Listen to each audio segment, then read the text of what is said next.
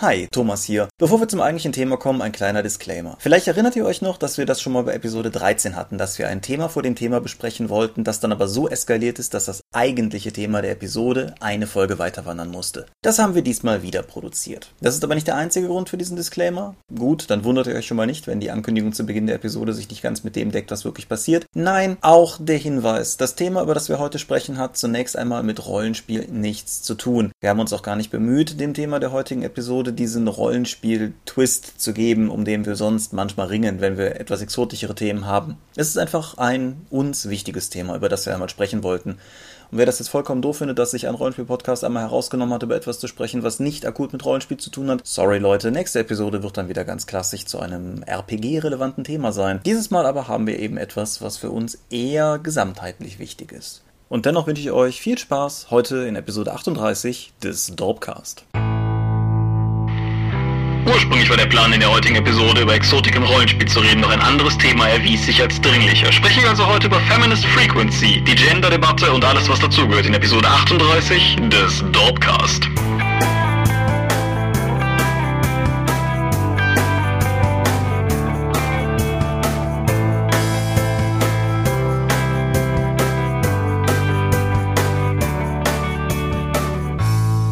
Hi und herzlich willkommen zu Episode 38 des Dorpcast. Wir sind, das habt ihr vielleicht gelesen oder gemerkt, eine Woche später als geplant. Das lag daran, dass ich krank war. Jetzt bin ich wieder sowas ähnliches wie gesund und wir sind wieder hier. Wir, das wäre in deinem Falle Michael Mingers. und in meinem Falle Thomas Michalski. Und unser Thema heute ist Wie exotisch darf es sein? ja. Zumindest ist das unser hehres Ziel, weil wir haben noch so ein Zwischenthema im Plan und ich bin noch akut unsicher, ob wir uns daran festbeißen oder ob wir tatsächlich bis zum Hauptthema kommen. Aber das kriegt ihr ja dann mit. Genau. Übrigens war der Hinweis, dass sich der Dorpcast um eine Woche verschiebt und dass du krank bist, mit der erfolgreichste Post, den wir auf Facebook seit vielen Monaten hatten. Was das jetzt bedeutet, überlasse ich euch als Interpretation. Ja, ich habe ja schon vorgeschlagen, wenn die Nachricht, dass ich krank bin, die meisten Likes bringt, dass ich einfach versuche, häufiger krank zu werden. Die wurde allerdings dorpintern bisher abgelehnt. Nicht nur Dorp intern, du hast zu tun. Also, aber kommen wir mal zu den Medien. Genau, kommen wir zu den Medien. Wer fängt an? Ja. Ich fange an, weil ich habe den besseren Film. Ich habe Guardians of the Galaxy gesehen. Den haben wir beide gesehen, aber bitte. Ja, gut, äh, im, ja, aber da waren wir immerhin nicht zusammen drin. Ich war in Düren im Lumen-Kino. Das kannte ich vorher noch überhaupt nicht. Das Ding ist der Knaller. Das ist ein frisch saniertes Kino. Sieht von außen aus wie halt so ein Kino, aber von innen total top modern. Supergeile Sitze, toll. Keine Werbung vorher, weil irgendwie die Sponsoren von örtlichen Radio und Coca-Cola wird dann lang eingeblendet. Keine Werbung auf dieser Leinwand, dank unserer Sponsoren von. Du denkst dir, hä? Dank dieser Werbung schauen Sie keine Werbung. Ja, geil. Ja, äh, ist das nicht ein bisschen ironisch? Na, egal. Ja, deswegen konnten wir den da auch auf im englischen Originalton sehen und es war ein Knallererlebnis. Überlebensgroße Charaktere, sehr palpige Weltraum-Fantasy-Action, die sich ernst nimmt, aber sich auch erlaubt, lustig zu sein und dass man über sie lachen kann. Also ich fand's total grandios. Ja, ich sehe das ähnlich.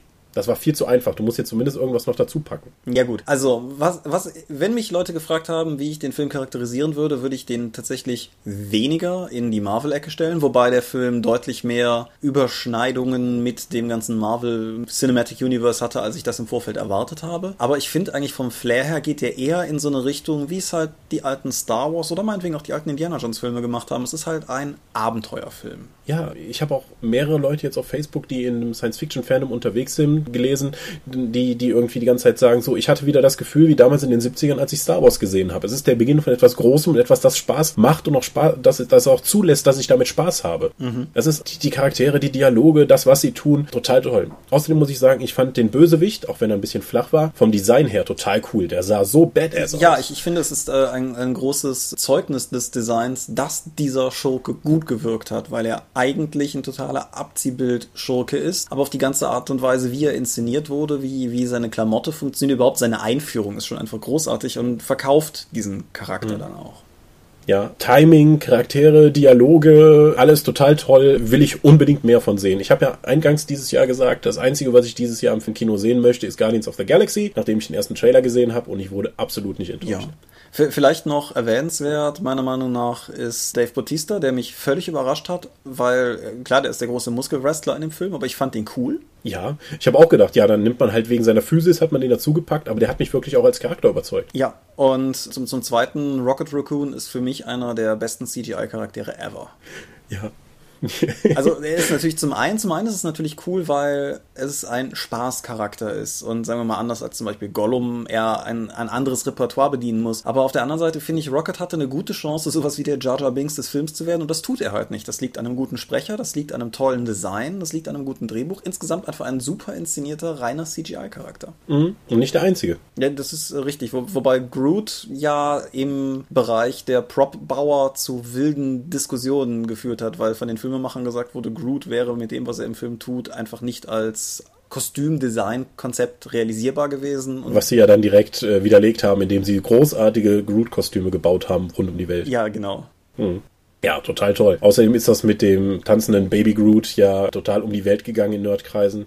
Da ja der amerikanische Kinostart ein paar Wochen vor dem deutschen war, hatten wir natürlich auch keine Möglichkeit, dem zu entgehen im Internet, aber es hat mich trotzdem gefreut. Ja, der, ich, ich will es nicht spoilern, aber er hat außerdem eine sehr interessante After-Credit-Sequenz, mhm. die, die ich auf jeden Fall bemerkenswert finde. Wenn, wenn ihr es schafft, ohne zu spoilern, schreibt mir mal in den Kommentaren, was ihr euch in dem Moment gedacht habt, falls euch das Internet vorher nicht gespoilert hat. Da war ich irgendwie Gott sei Dank erfolgreich. Aber ja, du hast die 70er Jahre erwähnt. Was man vielleicht noch erwähnen könnte, ist, dass dieser Film 80er Jahre atmet. Oh ja, in weil der Charakter, der Hauptcharakter ist in den 80er Jahren von der Erde entführt worden und das, was ihn halt noch kulturell mit der Erde verbindet, sind die Erinnerungen aus seiner Kindheit und die sind halt komplett 80er. Seien das nun Alf-Abziehbilder oder POC, also unsere Jugend, effektiv. Deswegen können wir vielleicht auch so gut mit dem Hauptcharakter bonden. Ja, Chris Pratt ist auch toll in der Rolle und ich finde, finde interessant, dass dieser Charakter funktioniert, weil beginnend mit seiner, seiner ersten Rückkehr auf sein Raumschiff er so ein paar Dinge bringt, die eigentlich für mich, für einen Charakter problematisch wären. Aber weil er das die ganze Zeit mit irgendwie Charme und diesem, diesem wunderbaren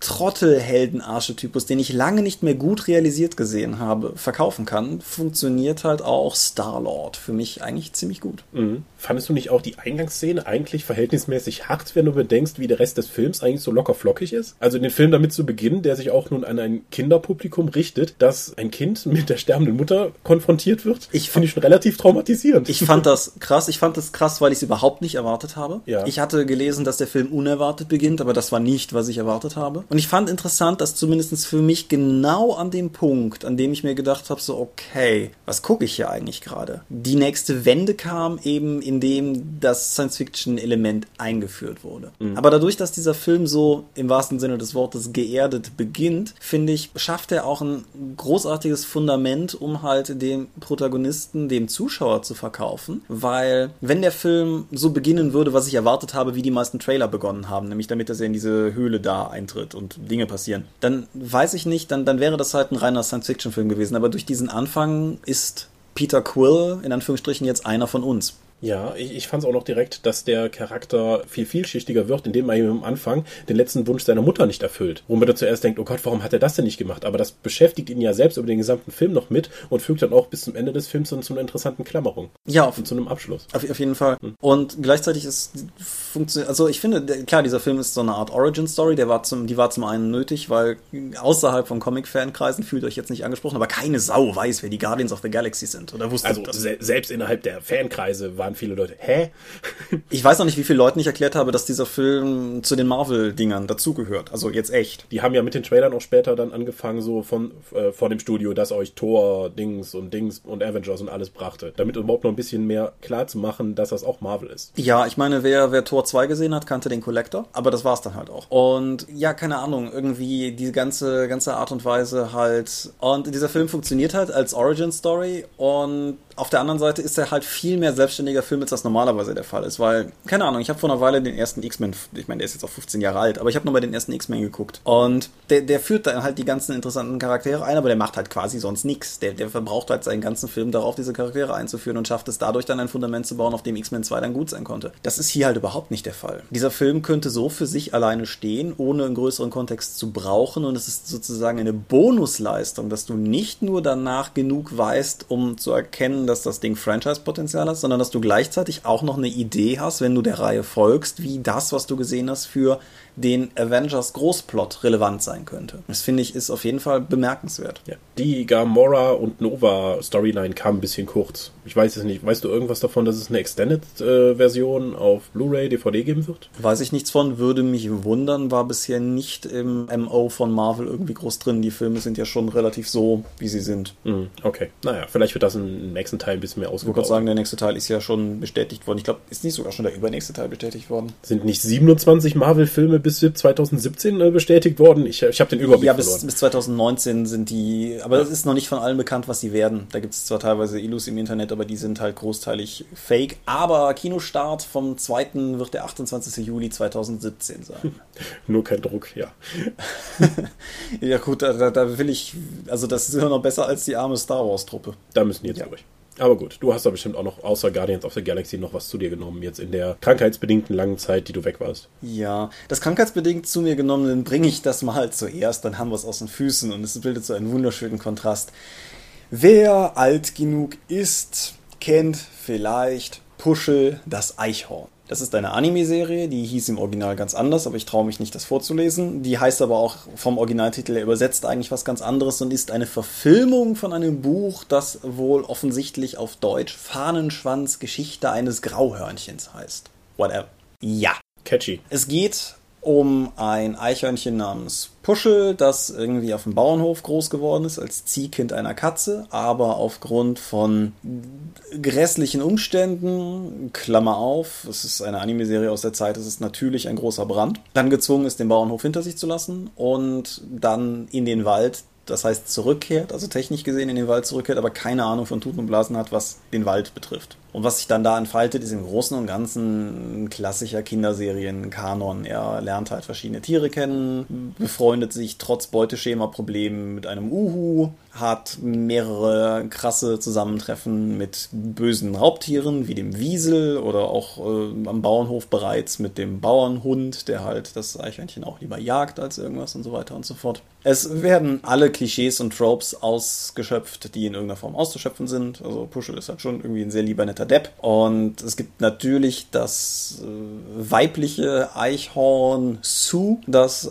alle grässlichen Frauenklischees erfüllt, die es auch nur irgendwie erfüllen könnte. Also sie, sie, na, natürlich ist sie Love Interest in gewisser Weise, aber es kommt dann halt zu völlig aufgesetzten Konfliktsituationen, weil irgendwie sie rauskriegen, dass er mit dem Uhu befreundet ist und wer mit dem Uhu befreundet ist, kann ja nicht gleichzeitig mit den Eichhörnchen befreundet sein und all der Art. Es, gibt natürlich auch ein, ein böses Rabauken-Eichhörnchen, das stattdessen viel lieber mit Sue zusammen wäre und, und so weiter und so fort.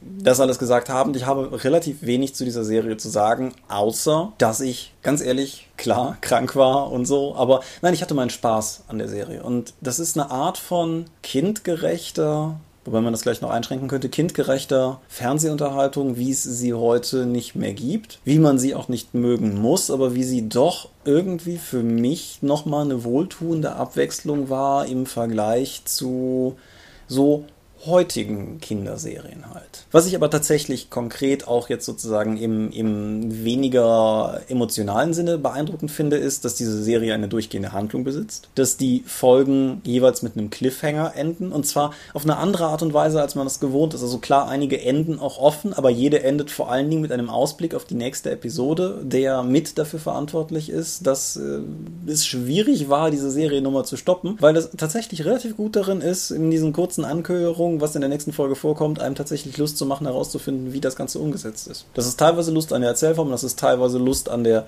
Klischeehaftigkeit der Erzählform und das ist vielleicht auch meine Einschränkung des Kindgerechten, weil es sind so Tropes in dieser Serie drin, die man vielleicht seinem Kind nicht vermitteln muss. Es werden viele gute moralische Sachen gelehrt, wie sich das so gehört, aber beispielsweise gerade der Charakter der Sue ist halt ganz, ganz grässlich. Dann, dann wendet sie sich halt von ihm ab, weil er mit dem U befreundet ist und dann passieren ganz schreckliche Dinge und dann flirtet sie auch noch mit diesem Rabaukenkerl und dann findet sie aber raus, dass das ja alles gar nicht so war und als Puschel dann den Wald irgendwann verlassen will, weil ihm das alles zu blau wird, hält sie ihn auf mit diesem, aber du, ach, wie oft muss ich dir denn noch sagen, dass ich dich gerne habe, nachdem sie ihn gerade drei Folgen lang mit dem Arsch nicht angeguckt hat? Ja, ach, keine Ahnung, ist eine Kinderserie. Kann man, finde ich, tatsächlich relativ gut gucken. Und es ist halt eine schöne Kinderserie. Und von wie vielen modernen Serien kann man das tatsächlich so sagen? Es gibt, glaube ich, auch eine DVD-Veröffentlichung und ich höre jetzt auf, bevor mich alle noch seltsamer finden. Okay, Underworld, Aufstand der Lykaner. Ich habe mir diesen Film, nachdem der jetzt bei Amazon Prime aufgetaucht ist, auch mal angeschaut. Als grundsätzlicher Fan der Underworld-Reihe, weil hübsche Frauen, die düstere Dinge tun und Leute erschießen und Werwölfe und Vampire ist an sich toll. Aufstand der Lykaner versetzt das Ganze ins Mittelalter. Ich habe ihn jetzt endlich mal gesehen und ich verstehe noch nicht, was ich bis jetzt verpasst habe. Ja, Weil dieser Film addiert nichts zur Serie hinzu. Der fängt an, dann passieren Dinge und dann ist er vorbei und ich dachte mir, ja, das hätte ich jetzt eigentlich nicht gebraucht. Das ist spannend. Das ist eine gute Beschreibung, die für mich auch für den zweiten Teil schon galt. Für den zweiten.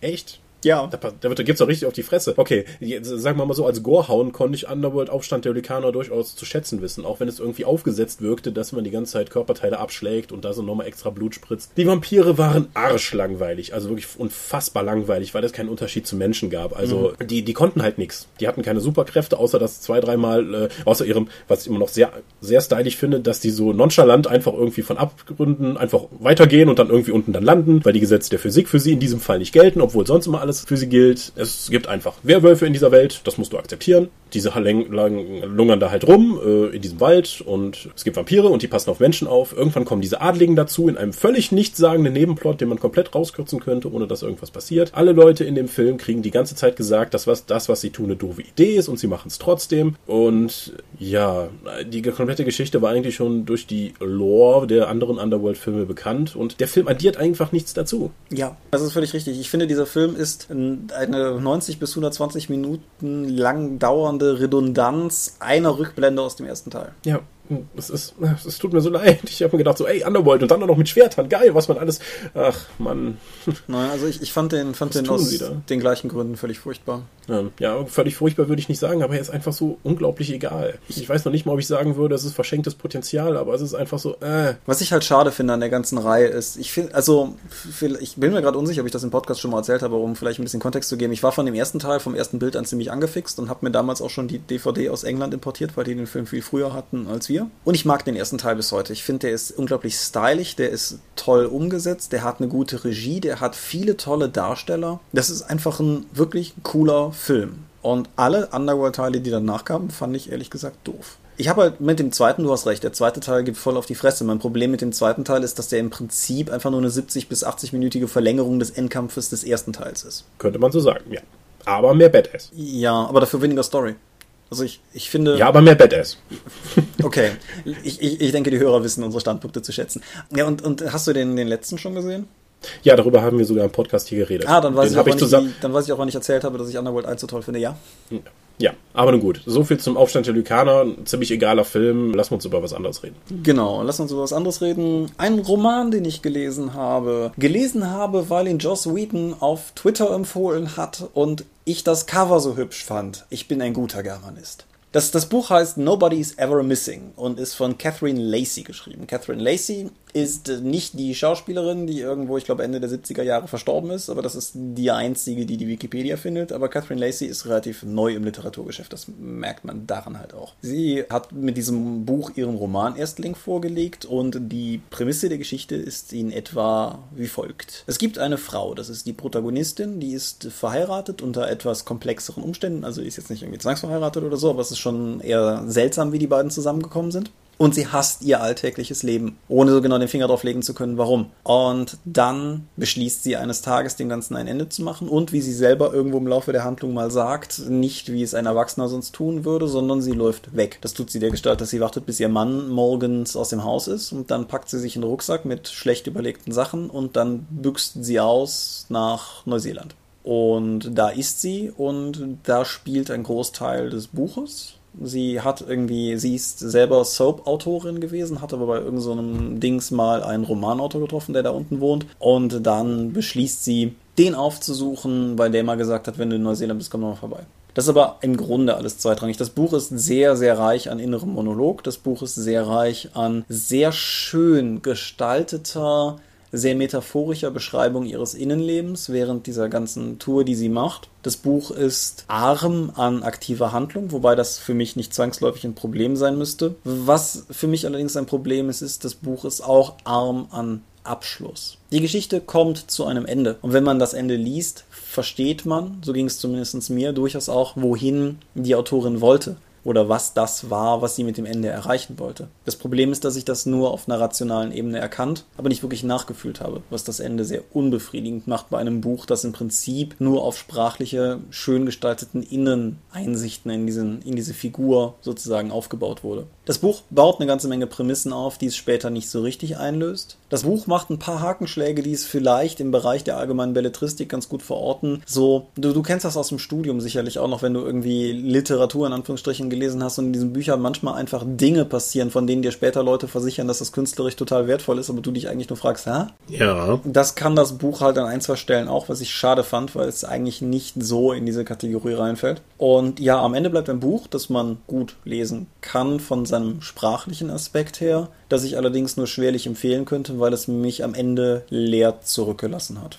Ja. Gut, das klang relativ leer. Vielen Dank für diesen Beitrag zu einem Buch, das ich mit Sicherheit nicht lesen werde. Bitte, bitte. Ja, ich habe es tatsächlich mal geschafft, ein Tabletop zu spielen. Und zwar das hier schon öfters erwähnte Warzone Resurrection. Ich habe mir die Trencher von aus der Starterbox äh, aus dem von der Studio-Armee von Phantasia Studio, viele Grüße, geliehen, weil die schon bemalt und zusammengebaut waren, was ich in na, mehreren Monaten nicht geschafft habe und habe dank vieler taktischer Fehler und Vergesslichkeit verloren. Das ist ein schönes ähm, Tabletop-System. Grundsätzlich, du hast Würfel musst, musst mit deinem W20 unter deinen Wert würfeln, um irgendwie damit Dinge erfolgreich passieren. Mhm. Was es darüber hinaus interessant macht, ist, es gibt noch ein Ressourcensystem, ähnlich wie bei Magic oder anderen Sammelkartenspielen. Du hast vor dir eine, eine Menge von Ressourcenkarten und du kannst die umdrehen, um weitere Aktionen zu bekommen, um besser zu treffen, um einen Heilwurf zusätzlich ausführen zu können. Und das ist das Grundspiel. Du hast also erstmal diese Vanille-Aktionen, die du irgendwie dann aufteilen kannst. Im erweiterten Spiel kannst du noch Strategiekarten und Sonderfähigkeiten und alles Mögliche hinzunehmen, die du auch mit diesen Ressourcenkarten bezahlen musst. Du kannst also normalerweise deine, normal deine Figuren bewegen und irgendwann kannst du dann sagen, okay, ich möchte jetzt aber die Spezialfähigkeit meiner Golden Lions hier einsetzen und ich möchte hier so, so einen Sturmlauf mit denen machen, der panzerbrechend wirkt. Dann bezahle ich drei meiner fünf Ressourcenkarten und dann können die das diese Runde. Dann habe ich aber nur noch zwei übrig für andere Aktionen. Das bringt eine neue taktische Ebene mit rein. Das wird vor allen Dingen dann relevant, wenn du in den erweiterten Regeln mit bis zu drei Missionszielen spielst. Wir haben bis jetzt nur die Grundregeln gespielt. Wir haben aber auf jeden Fall Bock, das weiter auszubauen und ich möchte unbedingt meinen Hurricane Walker irgendwann einsetzen, um dann mit diesem großen Walker der Vernichtung äh, meine Feinde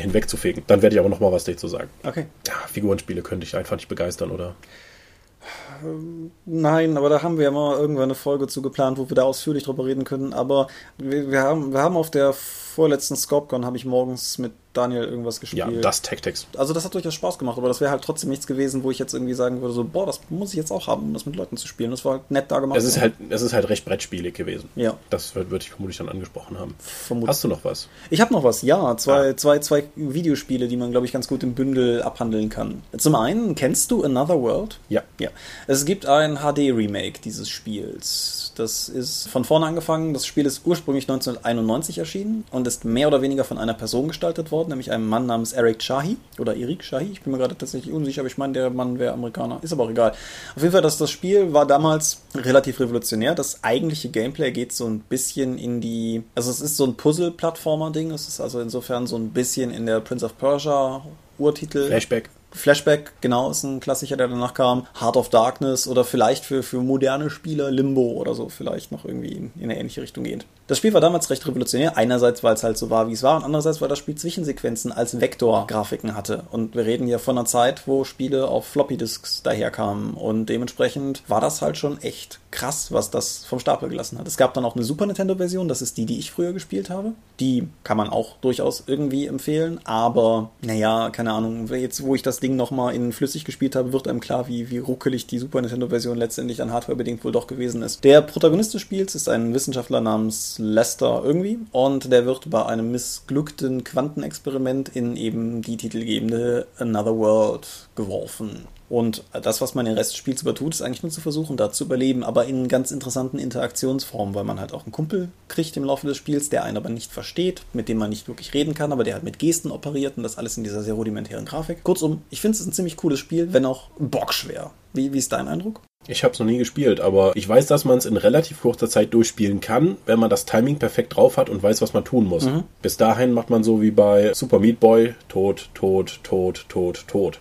Das ist ein Spiel, das man sich wirklich erarbeiten muss. Auf jeden Fall, ja. Ich habe den weiß, wie es geht, Vorteil halt gehabt, weil ich es seit, seit vielen Jahren immer mal wieder spiele. Ich habe jetzt zum ersten Mal das, die HD-Version gespielt. Die ist wieder großteilig nur von Eric Shahi und das ist, finde ich, beeindruckend. Vor allen Dingen ist es eine der werkgetreuesten HD-Adaptionen, die ich je gespielt habe, weil es hat halt immer noch diese Vektorgrafik. Es hat halt nur eine höhere Auflösung und die gezeichneten Hintergründe sind neu gezeichnet und sehen teilweise unfassbar schön aus. Aber das Spiel ist ansonsten quasi unberührt. Es gibt eine etwas leichtere Schwierigkeitsstufe, aber wenn ich sage etwas leichter, dann ist das auch sehr, sehr vorsichtig gesagt sozusagen. Gespielt habe ich das Teil auf meiner Ouya, um auch mal was auf meiner Ouya zu spielen. Das ist da als legal kaufbarer Titel sozusagen erschienen. Ursprünglich erschienen ist die Auflage 2011 zum 20-jährigen Jubiläum des Spiels und wer das Spiel früher mochte oder wer Bock hat, jetzt mal so, so sich durch einen Retro-Titel zu beißen, dem kann ich das vollstens ans Herz legen. Und der andere Titel? Der andere Titel, um das einfach kurz mitzureißen, weil das ist äh, relativ schnell gemacht. Don't Look Back ist ein auch ein Puzzle-Plattformer sozusagen und ist von einem Mann gestaltet worden, der Terry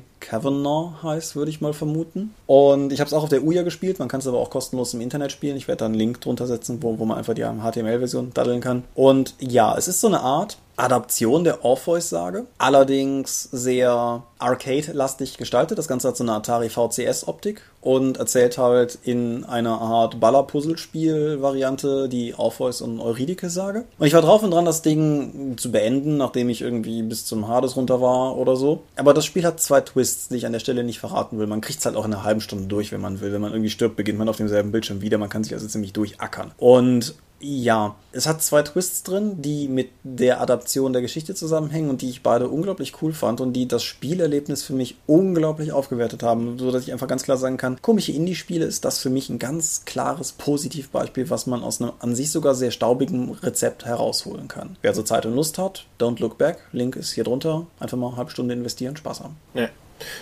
Okay, äh, kein wirkliches Medium, was ich bis jetzt konsumieren konnte, weil Mitte, de, Mitte Oktober wird die D-Genesis Rebirth Edition auf Deutsch kommen. In einer knackigen Auflage von 4000 Exemplaren für den deutschen Markt. Das ist stramm. Ja, und auch zum knalligen Preis von 99 Euro wird, werden dann zwei Bücher in einem Schuber rauskommen. Einmal mit Regelsystem und einmal mit Hintergrundwelt. Mhm. Die Genesis hat jetzt ein Upgrade bekommen zum vollfarbigen und die Illustration und das ganze Layout und alles ist der totale Knaller. Also wer damals sich die Genesis schon alleine wegen de, des Artworks in den Schrank gestellt hat, wird das, kann das jetzt auch machen. Also Ulysses hat irgendwie den Vertrieb für Deutschland übernommen und deswegen wird es vermutlich auch in meinen Besitz übergehen in absehbarer Zeit, wenn die angeliefert werden und ich konnte durch die PDFs schon durchschauen. Die habe ich auch schon bekommen. Es sieht halt einfach richtig, richtig knaller aus. Also wer alleine nur an Eye, nur des Eye Candy wegen lohnt sich meines, meiner Meinung nach schon mal einen Blick da rein. Das ist so eine Art Coffee Table Roleplaying Game, ja? Ich bin unsicher, ob die Inhalte und die gezeigten Sachen für ein Coffee Table ähm,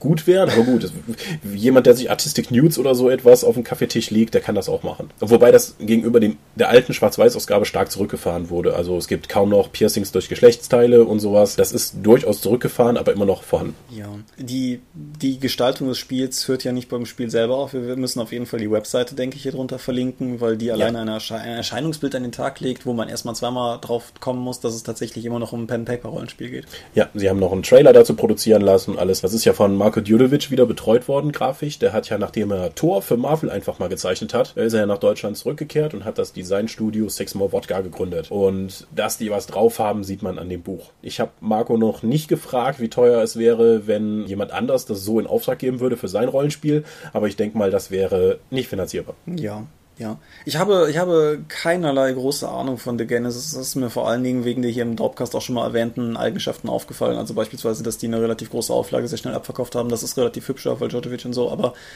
ja, ich, ich habe keinerlei Kenntnis des Systems an sich, dementsprechend, ja. Das Regelsystem Katharsis ist jetzt nochmal komplett überarbeitet worden für die Wiedergeburtsedition. Ich kann aber auch noch nichts genaueres dazu sagen, weil ich es noch nicht gelesen habe. Aber nochmal schnell ausverkauft. Das Ding hat damals innerhalb eines Jahres komplett ohne Verlag, also als neuer Verlag, ohne großartige Vertriebsstrukturen, 1000 Exemplare im ersten Jahr verkauft. Obwohl, und das war da zu der Zeit auch komplett ungewöhnlich, das PDF noch dann einfach kostenlos ins Netz gestellt wurde. Ja. Also das war schon ziemlich vorreiterig und ich bin mal gespannt, wie jetzt die Rebirth Edition ankommt. Ich denke mal ganz gut. Ja. Aber okay, dann so viel zu den Buchmedien. Ja. Wir haben noch ein Thema vor dem Thema, obwohl das jetzt echt knapp wird. Ja, ich werfe, werfe gerade noch einen Hinweis rein. Es ist, ich glaube sogar auch heute, wo wir das aufzeichnen, die erste Episode des sogenannten Gonzo-Cast online gegangen. Das ist ein neuer Podcast, den sich Tristan Schwensen vorgenommen hat, um halt sozusagen da auch zu podcasten. Worum es im Endeffekt in dem eigentlichen Podcast gehen wird, habe ich noch gar nicht so genau raus. Aber er produziert eine erste Staffel. Oh, meine Stimme beginnt zu leiden. Er produziert eine erste Staffel, wo er mehr oder weniger einfach nur begleiten will, wie er die Voraussetzungen für den Podcast schafft. Die erste Episode ist online, geht irgendwie knackige sechs Minuten und er beschreibt halt einfach, dass er jetzt ein Mikro hat und was er vorhat, sich zu holen und so weiter und so fort. Wird auch drunter verlinkt. Ich mache das vor allen Dingen auch deshalb, weil er dasselbe Mikro da stehen hat, in das wir beide reinsprechen und der dieselbe Software verwendet, in die wir gerade reinsprechen. So dass es vielleicht auch, wir haben ja immer mal, sind immer mal gefragt worden, wie wir den ganzen Kram machen. Ich weiß halt auch noch nicht, wie er das im weiteren Verlauf handhaben wird. Aber zumindest damit ist es vielleicht ganz interessant für Leute, die einfach daran interessiert sind, wie Podcasts entstehen, die unseren kennen, die sich fragen, was man dafür so braucht. Scheint das eine vergleichbare Anlage zu sein und vielleicht ist es ja ganz interessant, dem einfach mal zu folgen, weil mehr gute Podcasts schaden nie. Ja. Okay, das Thema vor dem Thema, es wird wirklich knapp. Ja, wir wollen reden über Anita Sarkeesian, eine Frauenrechtlerin, die sich mit Videospielthematik beschäftigt hat. Wir hatten sie, glaube ich, schon mal hier im Podcast, als wir erwähnt über die in der Kickstarter-Episode darüber geredet haben, mhm. dass die Frau ja über Kickstarter wahnsinnig viel Geld dafür eingenommen hat, weil sie eben eine Reihe bei YouTube veröffentlichen wollte von Videos über der Rolle der, Video, der Frau im Videospiel. Mhm. Ja, über Tropes. Ja, äh, das ist eine wichtige Einschränkung, ja. aber ja.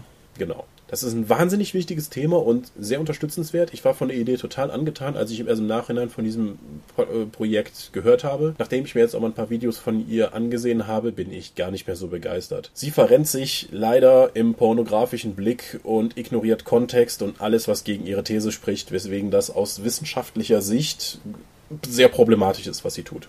Ja, erläutere einfach mal, weil ich, ich habe auch ein Problem mit der Reihe, aber ich glaube, wir haben unterschiedliche, deshalb. Ich habe mich ja über lange, lange Zeit im Studium über Gewalt in Videospielen und allgemein in Medien beschäftigt. Und das, was sie sagt über wie gegen Frauen argumentiert wird, ist eigentlich so, wie ganz oft in der Öffentlichkeit von den Meinungsbildern gegen Gewalt in Videospielen und allgemein Medien, Video, VHS in den 80ern und so etwas argumentiert wird. Sie sagt zum Beispiel in dem Video, ja, Frauen bei GTA, wenn man die umbringt, dann kriegt man ja dadurch Geld. Das, da werden Frauen ja einfach nur zu Objekten und werden ja gar nicht mehr als Charaktere wahrgenommen. Ja, das ist aber auch mit Männern möglich. Das, also indem sie es einfach nur sagt, dass es bei Frauen möglich ist, impliziert sie ja, dass es gezielt nur mit Frauen möglich ist. Sie ignoriert dadurch komplett und sagt es auch nicht, dass wenn du jeden Passanten auf der Straße umhaust, die Geld fallen lassen können. Das ist also schon mal eine wichtige Information, die sie einfach unterschlägt und das nicht nur an dieser Stelle. Das erinnert mich daran, Regine Pfeiffer, eine sehr alte und sehr äh, in Deutschland aktive Videospielgegnerin, die gerne vom ZDF als Expertin gerufen wird, referiert in ihren Vorträgen gerne über den Juden auf der Brücke bei GTA. Kennst du die These von ihr? Nein. Ja, sie, sie benutzt ja keine PowerPoint-Präsentationen, weil sie ist in einem Gremium, die das immer zeigt, dass PowerPoint-Präsentationen das Denken einschränken, weil die so geradlinig sind und so etwas. Deswegen hat sie eine völlig konfuse Struktur, indem sie immer rumklickt und dann Leuten zu zeigen, was es mit dem Juden auf der Brücke auf sich hat. Weil sie sind durch GTA rumgefahren und haben dann gesehen, wie ein Charakter auf einer Brücke in dieser Stadt sitzt und der ist ganz offensichtlich ein Jude. Er so in der sehr traditionellen Tracht mit dem Hut, mit den Löckchen an der Seite, mit Bart. Okay, und der sitzt auf der Brücke und sie stellt dann die These auf, GTA hat rassistische Tendenzen, weil dieser Jude auf der Brücke sitzt und der sitzt nur da, damit der Spieler hingehen kann, um ihn runterzuwerfen. Und sie meinte, ja, das haben, der sitzt da auf jeden Fall. Und alle Spieler waren total irritiert davon, gehen zu dieser Brücke in GTA und merken, da sitzt überhaupt keiner. Das war einfach ein dynamisch erstellter Nichtspielercharakter, der halt durch die Intelligenz des Systems, wie jede, alle, alle anderen Nichtspielercharaktere, hat er einfach da mal Platz genommen und sich an die, an die Stelle gesetzt. Mhm. Wenn du an, wenn du als dann an diese Stelle als GTA-Spieler vorbeikommst, kann da keiner sitzen oder kann irgendeiner der anderen sitzen. Sie nimmt sich aber diesen einzelnen Punkt raus, ignoriert den kompletten Kontext, in dem das stattfindet und auch die, die Reproduzierbarkeit und sagt, GTA ist rassistisch, weil, ist, weil ich diese Szene gesehen habe und der Spieler die Option hat, diesen offensichtlich jüdischen Charakter von der Brücke zu schmeißen. Das ist natürlich völlig Banane, aber ähnlich argumentiert die Sarkisian in ihren Videos. Zum Beispiel, sie zeigt aus dem Hitman, aus der Hitman-Spielreihe Gewalt gegen Stripperinnen, äh, oh, Entschuldigung, exotische Tänzerinnen und behauptet, okay, in dieser Mission musst du an diesen Stripperinnen vorbei und du musst sie umbringen und dann ihren Körper in der mit der Ragdoll-Physik dann hin und her bewegen, um die dann eben, um deine perversen Befriedigungen zu genügen. Und das wäre nur in dem Spiel drin, um, weil es eben männerdominiert ist und das ist halt pervers und bla. Nein, nein, in Hitman geht es darum, möglichst niemanden außer der Zielperson umzubringen oder nur zu schädigen. Die anderen dürfen dich nicht mal sehen. Also in dem Video siehst du auch noch oben links wird eingeblendet die Punktzahl in dem Level und als sie dann die Tänzerinnen umbringt, siehst du ganz klar, wie ein Malus vergeben wird. Das heißt, das Spiel gibt dir nicht nur die Situation und ermutigt dich dazu, die umzubringen. Nein, sie, das Spiel bestraft diese Aktion und das ignoriert sie komplett. Da geht sie überhaupt nicht drauf ein. Das macht mich wahnsinnig, so etwas sehen zu müssen. Ja, ich, ich denke, man, man muss das auf verschiedenen Ebenen betrachten, weil ja, grundsätzlich hast du recht, gerade auch die genannten Beispiele haben mich damals beim Gucken auch gestört. Andere Beispiele, beispielsweise, sie hat doch das Red Dead Redemption Ding drin, wo du eine Frau auf die Gleise legen musst, damit ein Zug sie erwischt. Das geht doch, soweit ich weiß, tatsächlich nur mit Frauen, oder? Äh, ja. ja. Das ist ja, das Ding heißt ja Dastardly. Das ist ja wieder ein Trope, auf den sie referiert. Ja, was aber ja, genau, das fand ich ein gutes Beispiel, weil ja, es erklärt sich durch den Trope und das, man, man kann es in Anführungsstrichen erklären, dass es im Spiel drin ist, weil Red Dead Redemption verzweifelt versucht, so, so viel Western-Elemente wie auch nur irgendwie möglich in dieses Spiel zu pressen. Und dass das drin ist, spricht natürlich dafür, dass sozusagen einfach nur dieses Trope auch erfüllt werden sollte. Das ändert aber ja letztendlich nichts an der Grundthese gegenüber diesem Trope, eben weil, naja, es ist, es ist halt schon ein sehr frauenspezifisches Ding, dass man sie da auf die Gleise legt und dass sie vom Zug überrollt wird und die Tatsache, dass der Spieler der Ausführende ist und dass er dafür belohnt wird, ist problematisch. Aber mein Problem, was diesen Aspekt betrifft, ist halt tatsächlich, dass die Beispiele, die sie wählt, meines Erachtens teilweise unglücklich sind, weil die Thesen, die sie aufstellt, schon, glaube ich, nicht falsch sind. Die Beispiele, die sie bringt, sie nur nicht belegen. Weil andere, andere Folgen fand ich, keine Ahnung, also irgendwie so, so klassische Dinge, beispielsweise, dass, dass bei vielen Jump'n'Runs wie eben Super Mario die Frau immer die ist, die gerettet wird und Mario, also der Protagonist immer irgendwie männlich ist oder so. Das, das sind Sachen, die, die kann man wesentlich günstiger belegen. Gerade bei Open-World-Spielen, gerade bei sehr, sehr dem Spieler Möglichkeiten bietenden Dingen ist es halt leicht, auch in Sachen reinzustolpern, die vom Entwickler auch nicht vorgesehen wurden. Der Umgang mit der Ragdoll-Physik und den, den Stripperinnen ist für mich so ein Beispiel, wobei man da dann umgekehrt argumentiert, diskutieren oder fragen könnte, ob es eigentlich in diesem Spiel äquivalent Männer gibt oder ob tatsächlich nur Frauen zur Schau gestellt werden, weil dann kann man wiederum darüber diskutieren, warum die Stripperinnen drin sind. Müssen wir aber an dieser Stelle nicht machen. Ich habe aber ein ganz anderes Problem mit der Reihe, was mich viel mehr stört, weil was, was du beschreibst, mal von ungünstigen Beispielen abgesehen, ist, glaube ich, vor allen Dingen sonst dieser, dieser Cherry-Picking-Vorwurf, dass sie sich halt Beispiele sucht Klammer auf, oder konstruiert, so der Vorwurf, Klammer zu, um ihre Thesen zu erhärten, obwohl die so im Spiel gar nicht drin sind. Was mich an der ganzen Sache viel mehr stört, ist viel fundamentaler in der Reihe verankert, nämlich dass sie die Reihe deskriptiv angelegt hat. Das ist nichts, was man der Reihe per se vorwerfen könnte, weil deskriptive Wissenschaft existiert und sie existiert mit Grund. Was mich daran stört, ist, dass sie keinen Dialog eröffnet und dass es nicht konstruktiv geführt wird. Das mit dem Dialog eröffnen ist natürlich problematisch und führt zu einem anderen Aspekt, der an dieser Stelle eigentlich auch den Rahmen sprengen würde, nämlich wenn sie eine solche Reihe startet und dann Morddrohungen und Bombendrohungen erhält, dann ist das genauso Zeugnis davon, dass auf jeden Fall ein Maß an Aggression rund um dieses Thema existiert, das untersucht werden muss. Nein, da widerspreche ich. Es gibt immer und überall ein gewisses Maß an asozialen Arschgeigen. Und wenn du in die YouTube-Kommentare guckst, du kannst Katzenvideos posten, da sind asoziale Arschgeigen drunter. Und wie viel Prozent von Jugendlichen, männlichen Jugendlichen, nehmen wir jetzt mal als Gruppe von, äh, oder männlichen Menschen unter 30 spielt Videospiele? Das sind mehr als drei Viertel. Da hast du natürlich auch ein enorm großes Feld an Arschgeigen. Natürlich. Und es ist egal, du kannst deinen Kaninchenzüchterverein irgendwie was zu sagen und du könntest Morddrohungen dafür bekommen. Das ist natürlich jetzt besonders in dieser Situation total grotesk wahnsinnig. Durch die extreme Situation, die Sarkisian als Feministin einnimmt, die Männern für alles die Schuld gibt und auch die Videospiele so sieht. Und dann diese gehirnamputierten Arschgeigen, die äh, dann auch noch dann zu den Videospielern gezählt werden und die dann einfach als Bild und, und äh, als die laute Fraktion und Front der Videospieler dargestellt werden. Das ist natürlich total schrecklich. Und sie wird ja durch eine Opferrolle gedrängt und man redet nicht mehr über das Thema, sondern nur noch über diese Sache, die da passiert ist. Alle verlieren momentan in dieser Diskussion. Das ist genau der, Grund, weshalb ich sage, dass man, dass man das Ganze entsprechend betrachten müsste. Weil was mir nicht vorliegt, was ich auch im Vorfeld der Episode nicht gefunden habe, wäre zum Beispiel eine in irgendeiner Form, da müsste man dann auch wiederum drüber diskutieren, aber irgendwie erhobene Form von Statistik, wie sich das verteilt. Also, was weiß ich, auch beispielsweise jetzt hier Emma Watson hat ihre ja recht viel beachtete He-for-She-Rede gehalten vor, der, vor den United Nations und bekommt wenn du mal in die Kommentare unter jedwedem Posting dazu, was ich gefunden habe, also jetzt irgendwie global, nicht irgendwie Facebook intern oder so von sich in Freunden, sondern in die globalen Postings rausgucken, was da in den Kommentaren abgeht, ist furchtbar. Und was ich ehrlich nicht weiß und was ich auch nicht mit blindem Optimismus zu beurteilen wage, ist einzuschätzen, wie da die kulturelle Verteilung wirklich ist. Und so etwas würde mich interessieren. Es würde mich interessieren, wie man das Thema vielleicht angehen kann. Es würde mich interessieren, ob es vielleicht Leute gibt, die damit bisher konfrontiert wurden, aber gar nicht darüber reflektiert haben, mit denen man vielleicht sozusagen dann einen Dialog eröffnen könnte. Das Problem an diesen Drohungen ist, dass jedwede Form von Dialog dadurch im Vorfeld schon erstickt wurde. Ich meine, die offiziell ihre geposteten Videos haben die Kommentare abgeschaltet. Mit gutem Grund nehme ich an. Aber das ist halt trotzdem unfassbar problematisch. Watson hält ihre Rede und bekommt am nächsten Tag Drohungen, dass als Antwort darauf nun demnächst Nacktbilder von ihr geleakt werden sollen.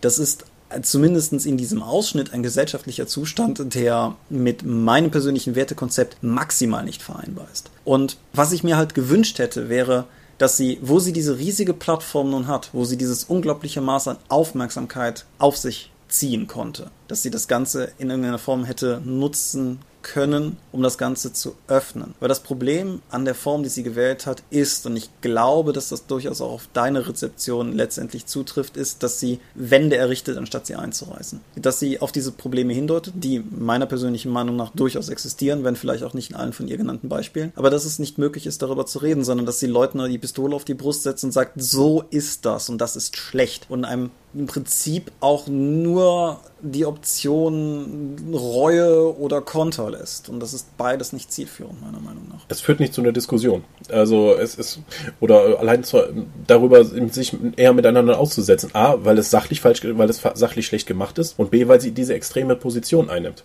Von, von einer wissenschaftlichen Auseinandersetzung auf soziokultureller Ebene erwarte ich mehr. Wie schon gesagt, also wenn ich da die, die Gleichnisse dann zum, zur Gewaltmediendiskussion führe, da gibt's halt die engagierten Laien, die die Diskussion beherrschen und die Wissenschaftler, die das wirklich analysieren und die Wissenschaft in, in dem gesamten Feld von der Gewaltmediendiskussion kommt immer zu dem, je, je intensiver sie sich damit beschäftigt, kommt immer zu dem Ergebnis, eigentlich haben wir nichts. Also äh, das wir haben nichts Messbares. Und es wird halt nur immer interessant und es wird öffentlich diskutiert, wenn du extreme Ergebnisse lieferst. Wie wenn ich ein Rennspiel spiele, fahre ich danach aggressiver und die andere Studie sagt, es gab keinerlei Messung. Ja, welche davon wird öffentlich diskutiert? Ja, natürlich die, die sagt, ha, wir müssen unbedingt hier was tun, weil die sind ja offensichtlich gefährlich, weil äh, ich meine, es kommt ja auch keiner auf die Idee, zu sagen, oh, guck mal, nachdem ich die Musik hier gehört habe, bin ich total happy. Das hat auch eine emotionale Reaktion. Äh, da sollten wir mal untersuchen. Nein.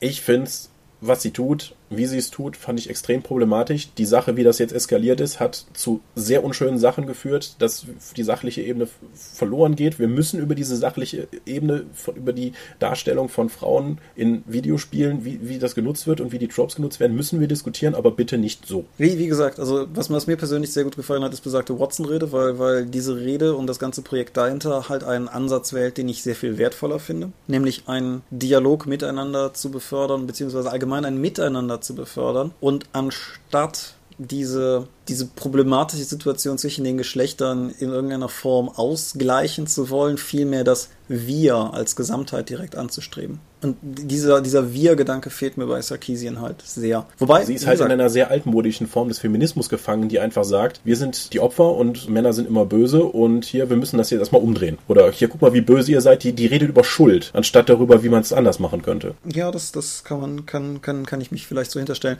Wobei, wie gesagt, kann ich nicht oft genug betonen, ich denke, dass sie nicht Unrecht hat. Also ich denke, dass diese, dieser Problemsachverhalt grundsätzlich auf jeden Fall vorhanden ist. Und nichts, was ich in den letzten Jahren gespielt hätte, würde mich da eines Gegenteils überzeugen können. Aber ja. Aber wo, wo sind zum Beispiel Ihre Beispiele, dass Ubisoft jetzt im nächsten Assassin's Creed Unity, wo das in Frankreich spielt, die französische Revolution, ein, ein historisches Element, das voll von von passenden Frauenfiguren wäre, die entsprechend stark wären, vier Männercharaktere als spielbar darstellt, aber keine einzige Frau dabei packt und dann nur noch die Frechheit besitzt, Ubisoft als Begründung rauszugeben, dass die Bewegungsstrukturen anders wären und die Knochenstruktur anders und deswegen kein Charakter dafür da gewesen wäre. Ja. Was ist denn das für eine Frechheit? Das muss doch möglich sein. Ich, ich will schon so lange bei Assassin's Creed mal einen weiblichen Charakter spielen, weil, mein Gott, äh, der Hauptcharakter wird ja wohl nicht nur, nur männliche Vorfahren gehabt haben. Das kann doch gar nicht sein.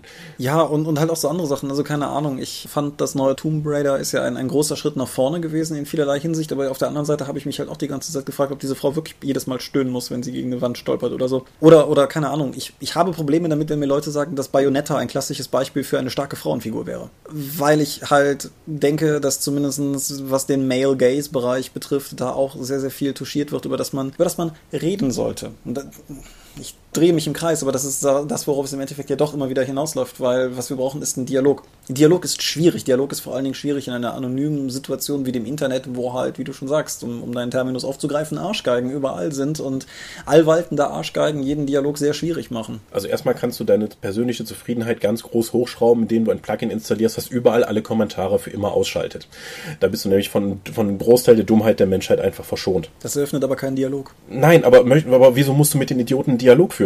Das ist doch Blödsinn. Ich meine, stell mal vor, äh, wir sind Geisteswissenschaftler, wir haben das gelernt. Wir, wir kennen uns mit den gesellschaftlichen Problemen aus und haben das gelernt zu analysieren. Warum muss ich mich jetzt mit jemandem hinstellen, der nicht darüber diskutiert? Ich meine, es gibt doch niemand, du fängst doch nicht mit einem Mediziner an, darüber zu diskutieren, ob du jetzt krank bist oder nicht. Der weiß das einfach, weil er da ausgebildet wurde. Das Problem ja. an den, nein, ich bin noch nicht fertig. Das Problem an den Geisteswissenschaften ist halt, dass jeder glaubt, er könnte mitmachen. Weil das ist ja halt nur reden. Da kann ja jeder mitdiskutieren. Genauso wie in der Gewaltmediendiskussion die gesamte Diskussion nach außen hin von Laien geführt wird. Von Leuten, die das eben nicht können oder einfach nicht verstanden haben oder fundamental nicht dahinter steigen, was das Medium überhaupt ist oder das dekontextualisieren. Warum? Ja. Die haben die extremeren Ergebnisse. Die, die, wir haben lautesten Streit, der wird gehört. Aber das heißt nicht, dass er recht hat. Gut, die, die Frage, wenn wir das Ganze aber andersrum aufziehen, sozusagen, wir, wir, wir besitzen einen Missstand, nehmen wir das einfach mal als gegebene Prämisse, wir besitzen diesen Missstand und dieser Missstand ist eine tendenziell nicht gleichberechtigte, nicht gleichgestellte, nicht gleichgedachte und in diesem Falle misogyne gesellschaftliche Abteilung oder auch Gesamtgesellschaft könnte man durchaus auch. Und dann gibt es zwei Varianten. Zum einen, man sagt, ich bin Geisteswissenschaftler, ich habe das attestiert und gut so. Fertig. Ich bin damit durch.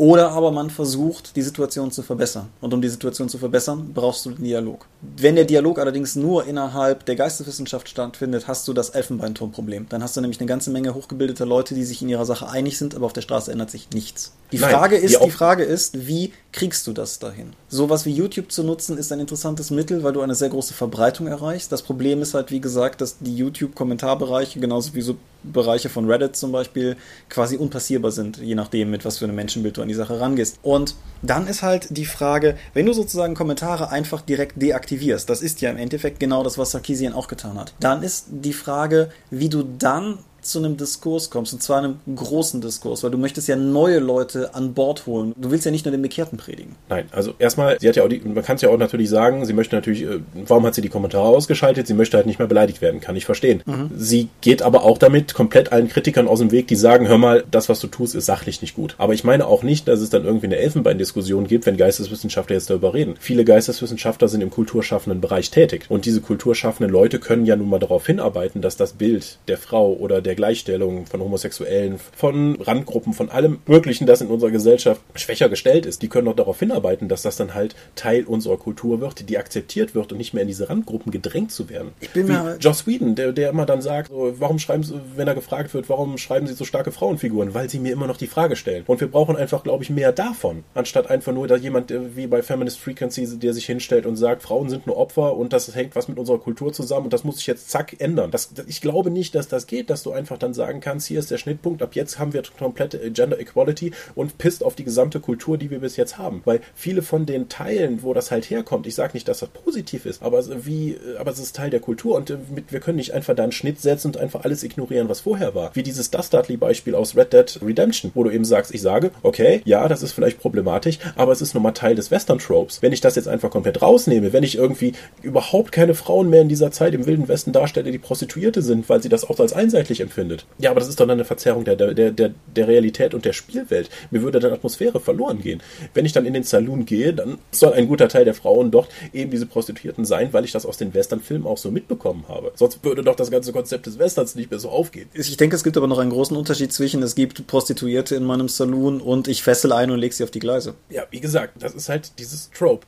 Ich sag nicht, dass das in unserer heutigen Darstellung ist es natürlich total fürchterlich. Ich meine, ich habe ja doch vor kurzem mir noch den Link geschickt, dass die Warner Brothers Cartoons aus der, der alten äh, von, weiß ich nicht, 50, 60, 70 Jahren alt, die, die beginnen halt mit so einer Einblendung. Die ethnischen Darstellungen der Charaktere sind heute sehr irritierend und rassistisch. Sie waren damals genauso falsch, wie sie es heute sind. Allerdings, das ist ein Zeitdokument und wir zeigen das, um eben zu zeigen, wie es damals war, aber wir stehen nicht dahinter. So, dann hast du schon mal gezeigt, okay, ich bewahre mir das Zeitdokument, weise aber die darauf darauf hin, dass es damals schon falsch war und dass es heute noch so ist, aber du kannst es trotzdem dann immer noch konsumieren. Ja, klar. Und mitnehmen mit dem entsprechenden, mit dem entsprechenden Abstand. Und wie ich es auch schon mal gelesen habe, dass dann irgendwie, sobald du dir in einem Videospiel dann ein Kriegsverbrechen begegnet, dann ein UN-Mitarbeiter reinkommen könnte, um darauf hinzuweisen, dass das so nicht geht. Das ist doch ein totaler Bruch der Narration. Ich denke, da muss man aber auch unterscheiden.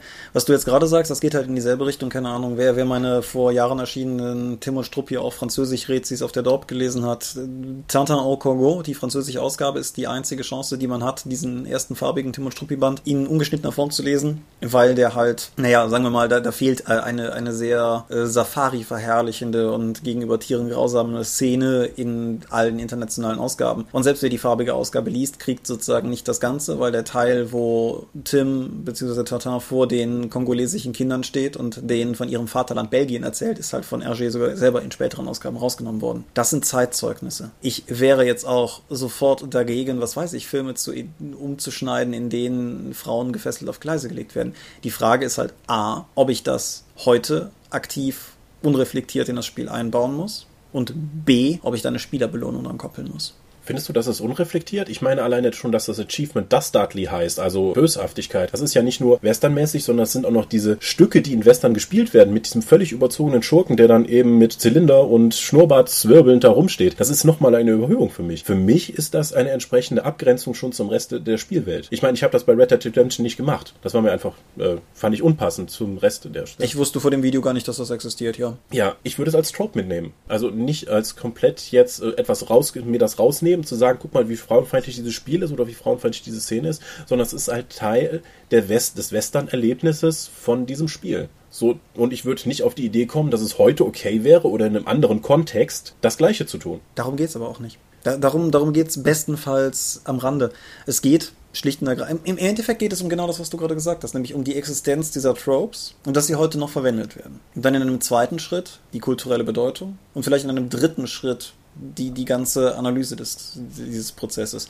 Ja, aber dieser, dieser Trope findet doch immer im Kontext statt. Das, das muss, also ich kann das doch nicht einfach aus diesem Kontext rauslösen und dann sagen, das, das guck mal hier, das ist so alleine freigestellt. Das ist doch in diesem kompletten Western-Kontext. Das kannst du doch dann nicht einfach so nehmen, rausnehmen und dann auf was anderes setzen und sagen, das wäre doch heute unzeitgemäß. Ja, natürlich wäre das heute unzeitgemäß. Aber es ist doch immer darum. Es geht nicht darum, ob das heute unzeitgemäß ist. Es geht darum, dass es ein gezielt gegen Frauen gerichtetes Ding ist. Du hast recht. Du hast völlig recht, Kontext ist wichtig und wird an der Stelle nicht weit genug untermauert.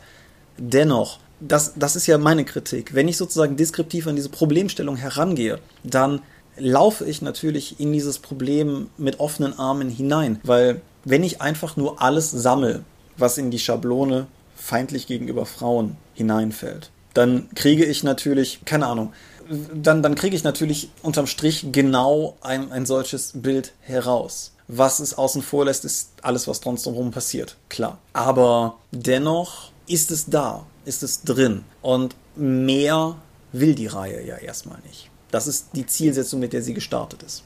Dass das Ganze diesen Duktus von Schuldzuweisung teilweise hat. Den, glaube ich, auch nicht alle so sehen, aber ein Gefühl, das ich in gewisser Weise durchaus beim Gucken auch hatte. Das ist dann nochmal eine andere Sache. Also ich, ich tue mich schwer, das sozusagen pauschal zu verurteilen. Nein, ich habe damit tatsächlich ein Problem, wenn dieses Dekontextualisierte kommt. Auch wenn sie über die Saints Row-Reihe redet. Da gibt es eine Missionsreihe, da musst du Prostituierte von ihren bisherigen Zuhältern einsammeln und dann eben wegbringen, damit die für dich arbeiten. Das ist in einem komplett überzeichneten Gangster-Setting gesehen. Und sie sagt halt, das ist die Objektivierung der Frau. Ja, das ist richtig in diesem Kontext. Das sagt ja auch niemand anders. Du könntest auch genauso, gut Schweine oder Weinfässer oder so etwas einsammeln. Aber genauso überzogen, wie das halt diese ganze Situation ist. Die Zuhälter haben lange blaue Pendelsmäntel in Fedora mit einer ewig, ewig langen Feder dran. Das sind genauso Abziehbilder wie die Frauencharaktere. Jetzt aber darauf einfach nur zu reduzieren, dass irgendwie du Prostituierte einsammelst, obwohl das komplette restliche Spiel in einem völlig überzogenen Gangster-Trope-Szenario spielt. Das, das stört mich wahnsinnig. Ne, das, das kann ich nicht einfach dann sagen, rausnehmen und sagen, ach, das ist aber schwierig. Die Frauensituation ist hier aber schwierig. Nein, in diese, innerhalb diese, diese, dieses Kontextes nicht, finde ich. Wenn du es rauslöst und sagst, ja, natürlich, das ist klar. Aber in diesem Kontext gehört das für mich zur Narration dazu.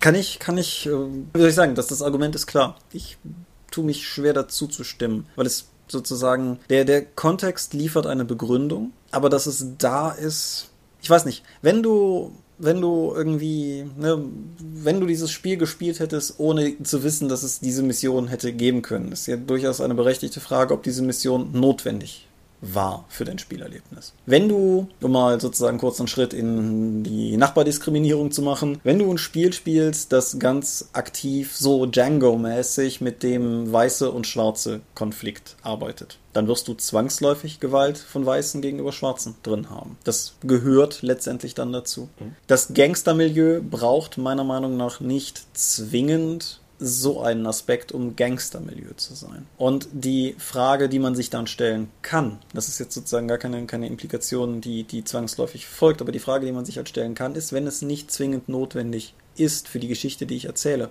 warum ist es dann drin? Hm, weil es die, weil es allgemein die Stimmung äh, des Spiels und des Spielerlebnisses oder des äh, Medienerlebnisses mitnimmt, dem du halt tiefer einkommst. Ich, ich finde es halt problematisch, alle äh, da gehe ich schon in, da würde ich sagen, das ist schon Zensur, wenn ich sage, okay, ich nehme jetzt alle äh, Schwarzen raus, ich nehme alle Frauen raus, weil alle Kinder raus, weil Gewalt gegen den oder so etwas könnte ja als problematisch empfunden werden. Nehmen wir Fallout 2, da wo alle Kinder rausgenommen wurden wo du, weswegen du Missionen nicht schaffen kannst und so ein Kram. Ja, äh, was soll denn das? Äh, also mir fehlt dann einfach ein Teil der kompletten Spielwelt, die mir rausgenommen wurde, weil die Option besteht, dass ich da etwas tun könnte, was äh, moralisch verwerflich sein könnte, neben all den anderen moralischen verwerflichen Sachen, die ich in dem Spiel tun kann. Mhm. Das heißt, ich werde bevormundet.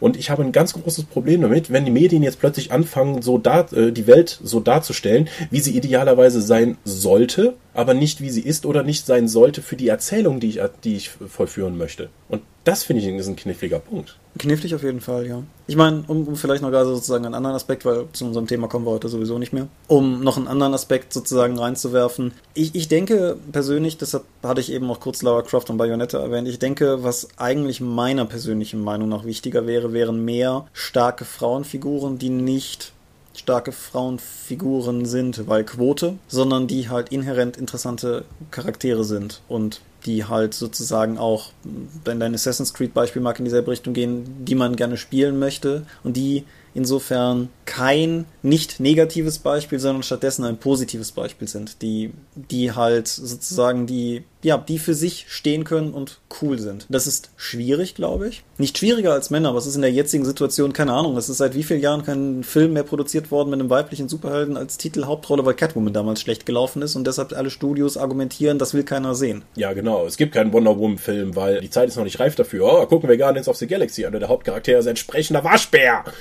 Ja, ist es nicht traurig, dass auch im Marvel-Kontext, der nun durchaus auch genug Frauenhelden hat, tatsächlich, und das ist ja auch noch ein Ensemble-Film, aber dass es trotzdem anscheinend einfacher ist, ein Ensemble inklusive eines semi-sprechenden Baums und einen sprechenden Waschbären auf die Bühne oder auf die Leinwand zu bringen, anstatt. Ja, das, das finde ich auch ist das Problem. Also, wenn du mal im Videospielbereich schaust, dann sagst du oftmals, ja, das ist eine starke Frauenfigur. Nein, das ist keine starke Frauenfigur, das ist eine Frau in einer Männerrolle. Du sagst einfach, die ist tough und die ist stark, weil sie halt viele Leute erschießt. Das ist aber immer noch kein guter guter Charakter deswegen. Ja. Für die meisten männlichen Charaktere reicht das völlig aus. Also so ein Colonel Shepard, rasierter Kopf, grimmiger Blick oder äh, verschießt viele Leute. Ja, taffer Typ. Aber ist es so viel schwieriger, Frauen zu schreiben? Können die Autoren, die im Videospielbereich sind, unterwegs sind, sich nicht in die Rolle reinversetzen, dass auch Frauen Menschen sind und dass man auch für die Charaktere schreiben kann und die interessant sein können? Ich, ich finde es, find ganz interessant, wo du das mit dem Männertyp sagst, weil es bei mir spontan die einen Vergleich bietet bei Aliens zwischen Ripley auf der einen Seite und Vasquez auf der anderen.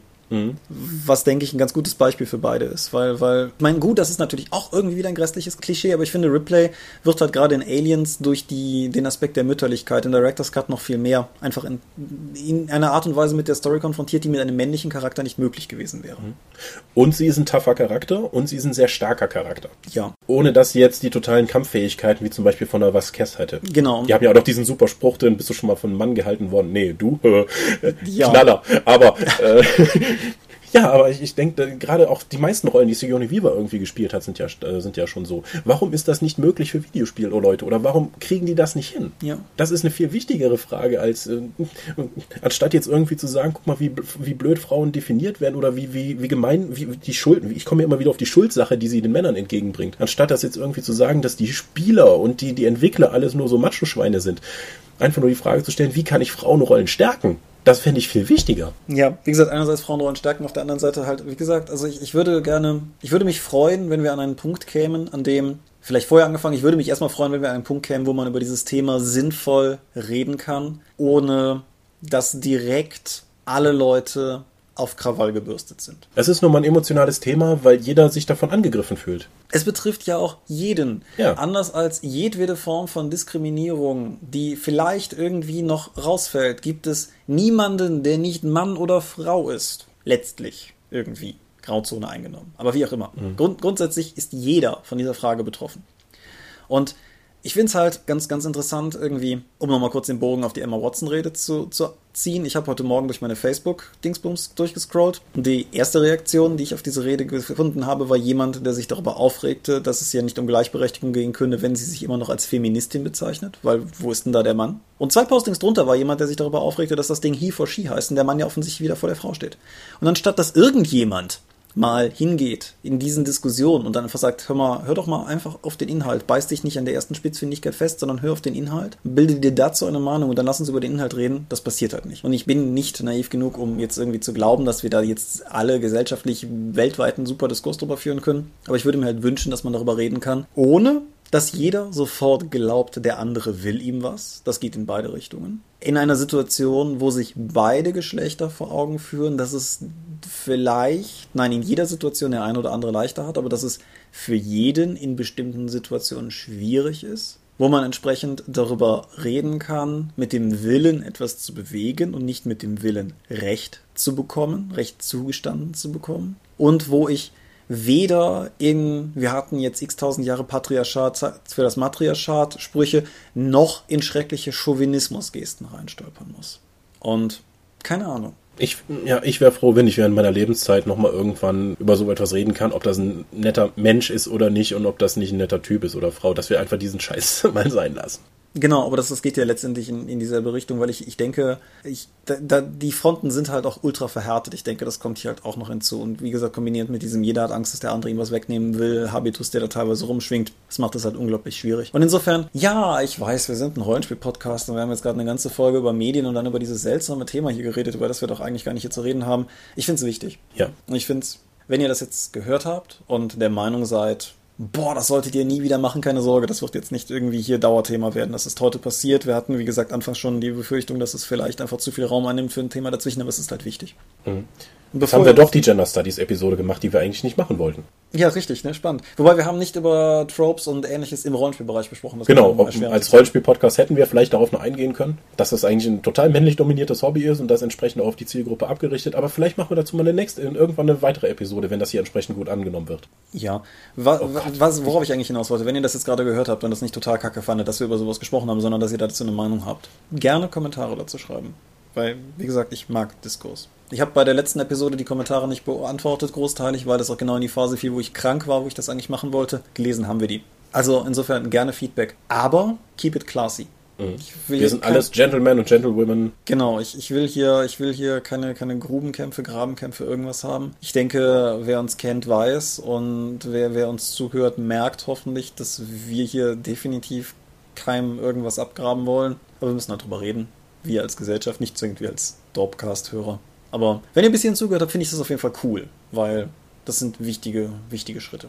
Okay. Wir sind die Dorp. Wir haben eine Webseite, die findet ihr unter die-dorp.de. Ihr könnt uns per RSS-Feed folgen oder auf rspblogs.de oder per iTunes. Wir haben einen Bereich im Tunnelon, da kann man mit uns diskutieren, genauso wie auf der Webseite selber. Wir haben Accounts bei Facebook und bei Google Plus sowie bei YouTube und bei Twitter. Bei Twitter gibt's unter die Dorp uns im Allgemeinen, aber eigentlich den Tom im Speziellen. Mich privat gibt's unter Seelenworte und das ist auch der Name meines Blogs. Und jetzt im Oktober findet die Drakon statt, eine kleine Pen-Paper-Convention, die wir gemeinsam mit dem Condra e.V. veranstalten. Alle Informationen packe ich nochmal drunter. Die Webseite der Drakon ist drakon.condra.de. Ja, während wir das hier aufnehmen, ist gerade heute ein Artikel zu den Auflagenzahlen der, des Dorp-Rollenspiels und wie wir sowieso planen, mal online gegangen, damit wir auch nochmal ein paar Argumente mit in die Runde schmeißen können, wie viel man eigentlich produzieren sollte und wie viel man im deutschen Rollenspielbereich von so einem kleinen Produkt dann verkaufen kann. Ja, und tatsächlich mit modernen Methoden, die wir immer wieder gerne predigen, on demand und so, wie wenig man eigentlich nur verkaufen muss, damit es sich tatsächlich zumindest plus minus null rechnen kann. Damit alle Kosten rein sind, wenn man seine eigene Arbeitszeit und Illustrationen und so etwas nicht als Kosten rechnet. Ja, Klar.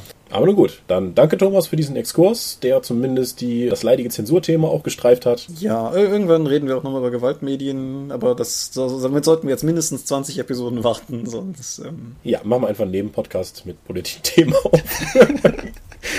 Top-Politik, geil. Top-Bildung nennen wir es einfach. Top-Bildung, ja. Gut. Wir sollten aufhören, wir reden nur noch Unfug. Okay. Ich bedanke mich fürs Zuhören, ich bedanke mich für das Gespräch, ich bedanke mich bei, bei allen für alles und wünsche euch angenehme, ich hoffe wieder 14 Tage. Wir melden uns dann in 14 Tagen wieder gesund wieder. Adios. Adieu und ciao, ciao.